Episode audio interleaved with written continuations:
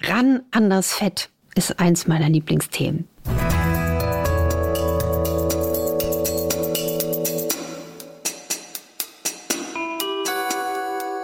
Dr. Anne Fleck, Gesundheit und Ernährung mit Brigitte Leben.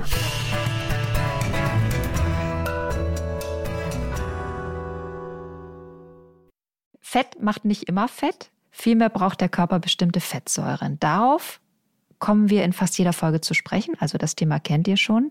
Dennoch stellen sich viele Fragen zum alltäglichen Umgang mit Öl, nicht nur beim Backen und Braten.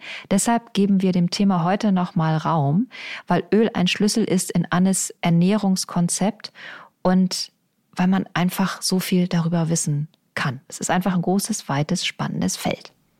Richtig. Ich merke auch immer wieder, obwohl man denkt, es ist schon so viel dazu gesagt, dass wir auch immer wieder so viele Fragen dazu bekommen. Nein, es kommen ja auch immer mehr neue Menschen in unsere kleine Graswurzelbewegung dazu. Und deswegen liegt mir es einfach so am Herzen, um auch die Unsicherheit vom Fett zu nehmen. Und wir, ne, das bin ich, Dr. Anne Fleck, genannt Doc Fleck. Und Maike Dinklage von der Brigitte und der Brigitte Leben. Die könnt ihr bestellen auf brigitte.de slash brigitte-leben.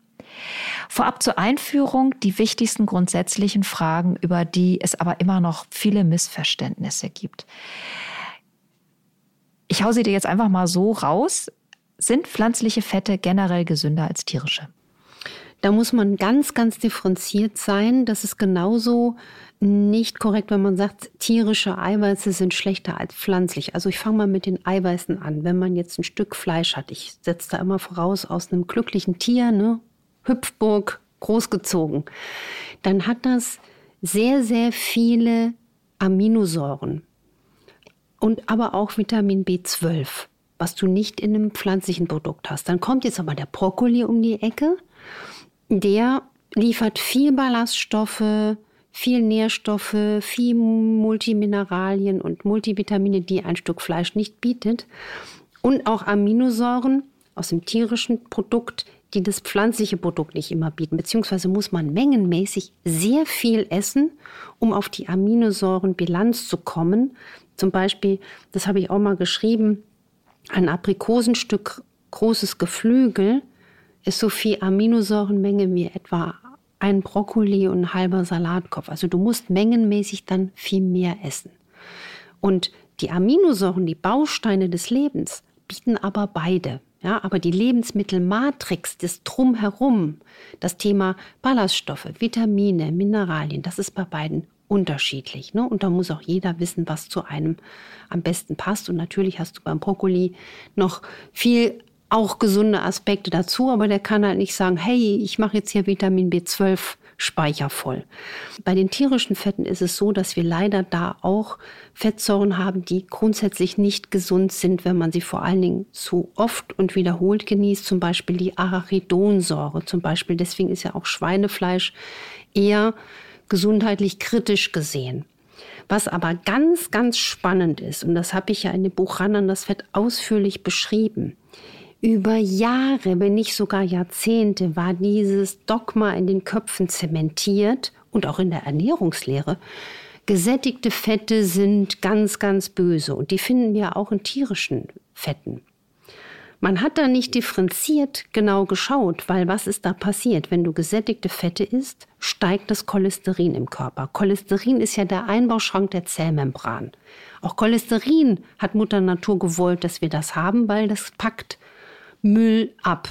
Das heißt, wenn Menschen einen hohen Cholesterinspiegel haben, ist das für mich immer ein Warnsignal, da hat der Körper ganz schön viel abzutragen, was auch immer das ist. Vielleicht alte Virenlasten, eine Corona war ja auch so ein Raudi, ähm, toxische Lasten, was auch immer.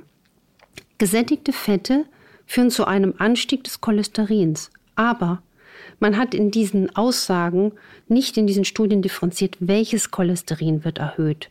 Und zwar es wird der Anteil des LDL-Cholesterins erhöht, der nicht oxidiert. Und nur das oxidierte LDL macht den Plaque. Das heißt, formal juristisch hast du auf deinem Laborzettel eine Hui, uh, Panik, Cholesterinerhöhung von Gesamtcholesterin und LDL. Aber wenn du mit der Lupe gucken würdest, und dafür kämpfe ich ja, dass wir mehr mit der Lupe gucken, ein Anstieg des Cholesterins, was nicht zwingend bedrohlich ist. Jetzt wird es interessant. Und wer führt zu dem Anstieg des Cholesterins, was, was Arterienverkalkung fördert? Kohlenhydratdichte, zuckerreiche Ernährung. Ganz, ganz spannend. Also da gab es, das ist jetzt schon lange her, dass das eigentlich belegt ist und trotzdem, glaube ich, ist es vielleicht für einige nochmal eine neue Botschaft. Es wird immer noch häufig einfach so dargestellt, ja. Auch in, in Ernährungsberatungen. Und da weiß man auch, wie modern ähm, jemand aufgestellt ist. Und jetzt zu den pflanzlichen Fetten. Es gibt sehr viel pflanzliche Fette, die leider nicht optimal sind, die nicht optimal hergestellt sind. Die haben aber einen exzellenten Ruf. In dem Buch Ran ans Fett habe ich auch ein paar kritische Sätze geschrieben, wie die haben manchmal einen Heiligenschein. Hm? Du hast das Problem der Herstellung von pflanzlichen Ölen. Das heißt, nur weil pflanzlich etwas ist, kann es im Herstellungsprozess nicht so optimal verarbeitet sein, es kann oxidiert sein und dann ist es eben nicht so gesund. Trotzdem wissen wir, dass viele pflanzliche Fette aus natürlichen Lebensmitteln, vor allen Dingen auch wenn man jetzt einmal nur Lebensmittel mal nimmt, extrem gut sind.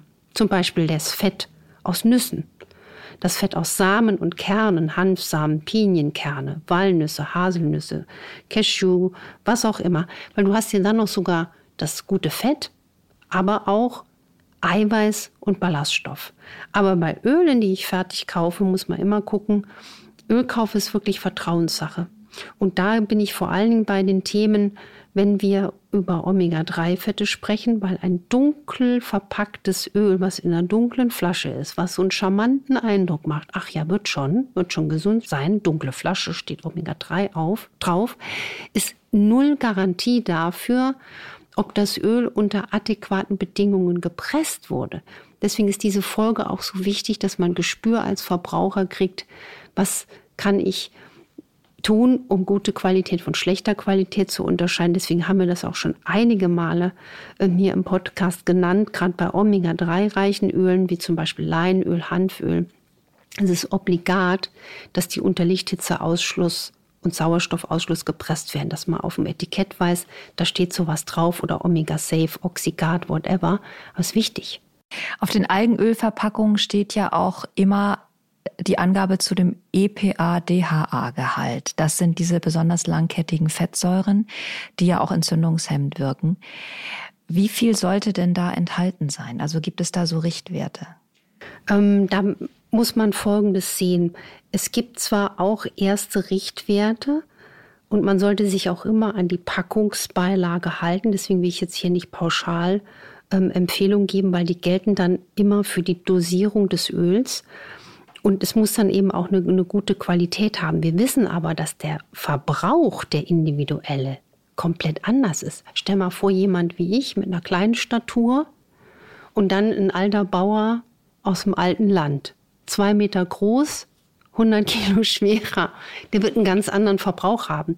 Insofern muss man auch die Dosierung immer individuell führen man kann, das machen wir aber auch nicht routinemäßig in der Praxis, auch mal ein Omega-3-Gehalt messen im Blut und dann auch eine individuelle Dosierung hochschrauben. Ich mache es aber inzwischen so pragmatisch, wenn jemand nie Omega-3 substituiert hat, gehe ich von einem großen Mangel aus. Auch wenn er immer Fisch gegessen hat?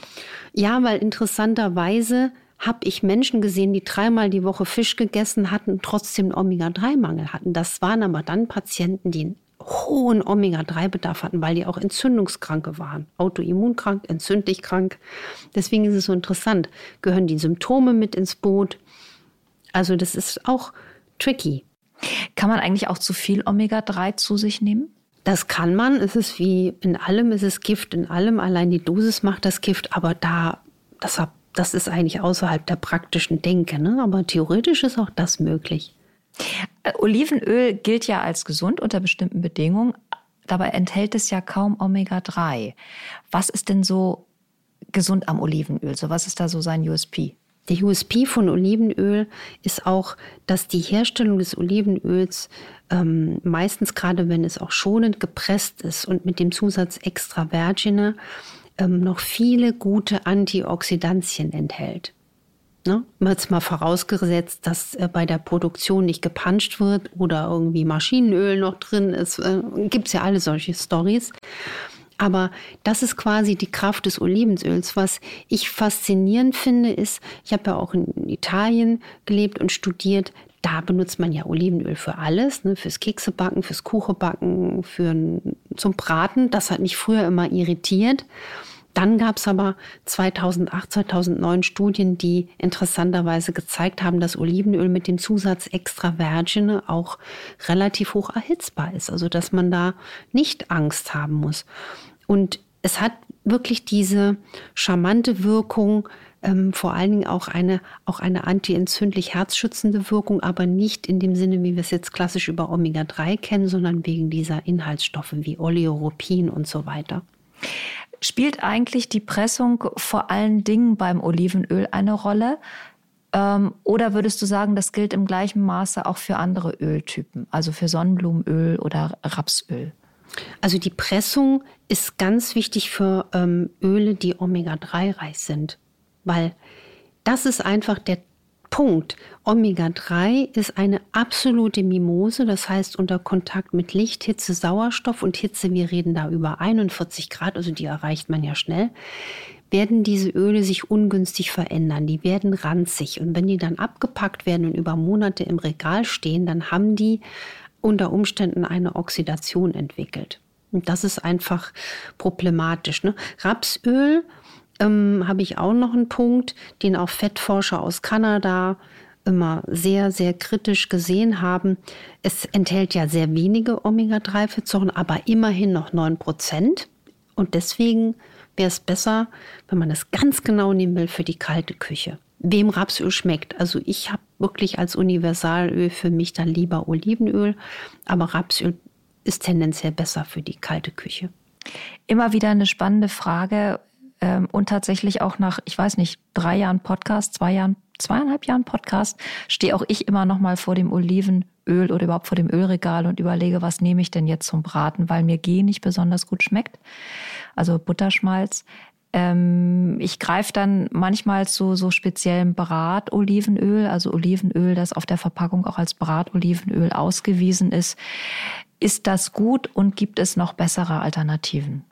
Also man muss ganz klar sagen, ähm, es gibt da wirklich einen Grund, strenger zu sein mit dem, was man brät. Außerdem muss man ja nicht immer braten, man kann ja auch garen, dünsten ne? oder im Backofen was erhitzen. Es muss nicht immer alles gebrutzelt sein, weil beim Brutzeln entstehen ja eben auch ähm, Oxidationsprodukte. Wir sehen ja nicht nur den Rauchpunkt kritisch bei der Betrachtung von Ölen.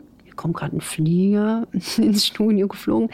Und, ähm, und was man wirklich sagen kann, dass Olivenöl mit dem Zusatz extra Virgin höher erhitzbar ist. Noch besser ist, je fester ein Fett ist, umso besser erhitzbar. Also wenn man das G, den Butterschmalz, nicht mag vom Geschmack, Kokosfett ist höher erhitzbar. Gut, das passt jetzt nicht zu allem, aber auch Sesamöl, Erdnussöl sind so sehr gängige Bratöle. Hast du einen Tipp zum Backen? Also beim Backen bin ich eigentlich persönlich mag ich die, die gute alte Butter, also vom Geschmack. Oder ich backe auch gerne wirklich, es schmeckt so ein bisschen gewöhnungsbedürftig auch äh, mit Olivenöl. Aber da habe ich mein italienisches Training. Man sollte allerdings das Olivenöl kennen. Ich habe mal mit einem extrem würzigen Olivenöl ein Bananenbrot gebacken und das war dann schon ein bisschen anders. Seltsame Mischung auf jeden Fall. Ja, ja, ja. Es gibt ja auch sehr milde aromatische Olivenöle. Du hast mal gesagt, Öl ziehen kann mehr als Öl im Salat kann. Naja, ich würde es so sehen, Öl im Salat ist natürlich nicht schlecht, wer Rohkost verträgt, ja, Rohkost nicht abends essen. Ich persönlich bin eher ein Fan von gegartem, gekochten, muss ich so für mich und meine Konstitution sehen. Ich wollte damit sagen, Öl ziehen wird so verkannt und es ist noch gar nicht populär also auch jetzt bei meinen Patienten in der Praxis, zu mir kommen ja dann auch wirklich Menschen, wo ich denke, die sind schon ähm, bewusst und die wollen was. Das ist ja auch toll, aber eigentlich wäre es so toll, wenn auch dieser Tipp Menschen erreicht, die das ne, noch gar nicht auf dem Radar haben, weil im Mund beginnt die Gesundheit. Gesund beginnt im Mund. Und das Öl ziehen, also das, für die, die das noch nicht kennen, man kann da wirklich jedes beliebige Öl nehmen. Das kann auch wirklich ein billiges Öl sein, ein nicht gesundes Öl sein, ein, ein, ein raffiniertes Öl sein, weil man spuckt es ja aus. Wie funktioniert denn Ölziehen? Ölziehen kann man mit jedem Öl, mit jedem beliebigen Öl, das kann auch ein raffiniertes Öl sein, ein kostengünstiges Öl, das muss nichts Besonderes sein, nicht mal zwingend gesund, weil man spuckt es ja aus. Es wird nur genutzt als quasi Transportmasse, um den über Nacht auch ziemlich vollgemüllten Mund Raum zu säubern. Man nimmt dann so ein Teelöffelchen oder so in den Mund, zieht das kräftig durch die Zahnzwischenräume und spuckt es dann nach einer Minute, nach zwei, drei Minuten wieder aus. Bitte nicht in den Gully oder ne, ins Spülbecken, sondern in Stück vielleicht Toilettenpapier oder in ein Papiertaschentuch und entsorgt es im Hausmüll, damit eben nicht die Abflüsse belastet werden. Das muss man einfach wissen.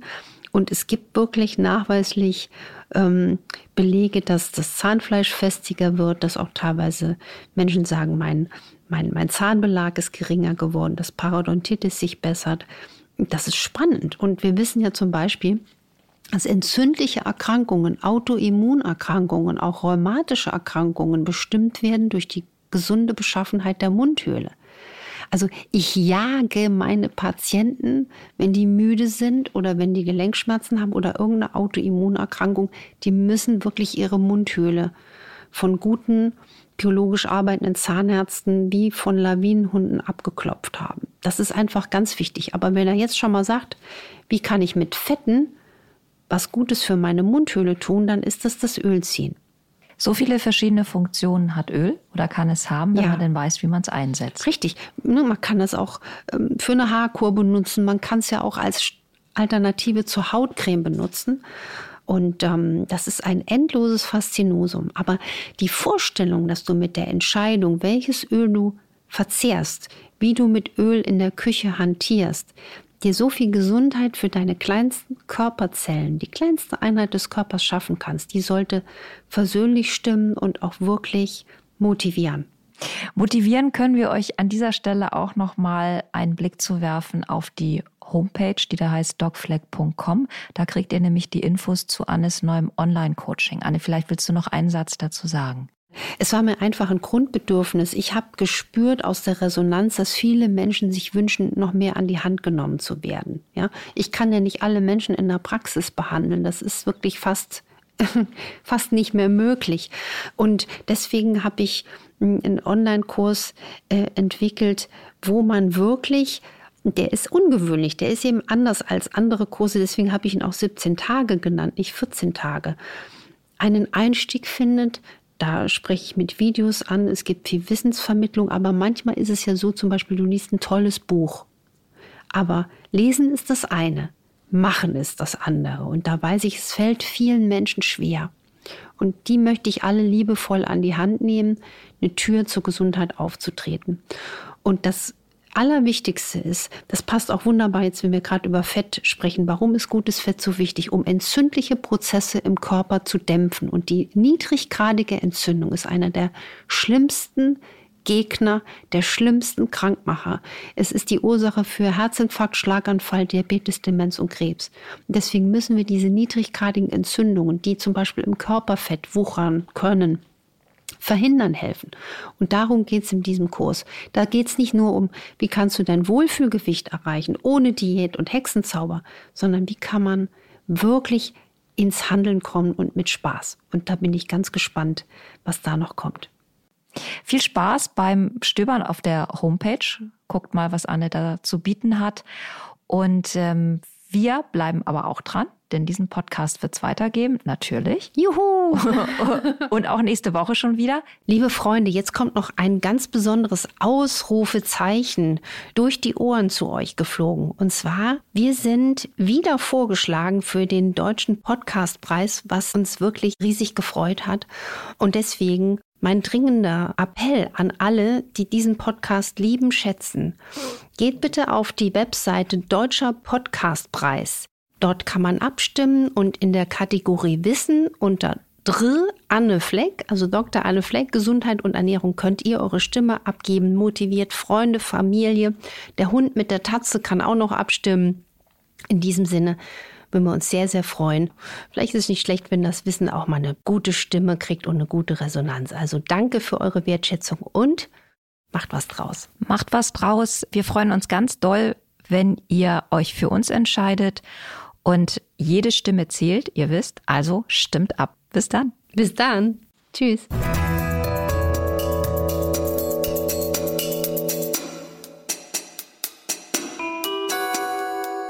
Dr. Anne Fleck, Gesundheit und Ernährung mit Brigitte Leben.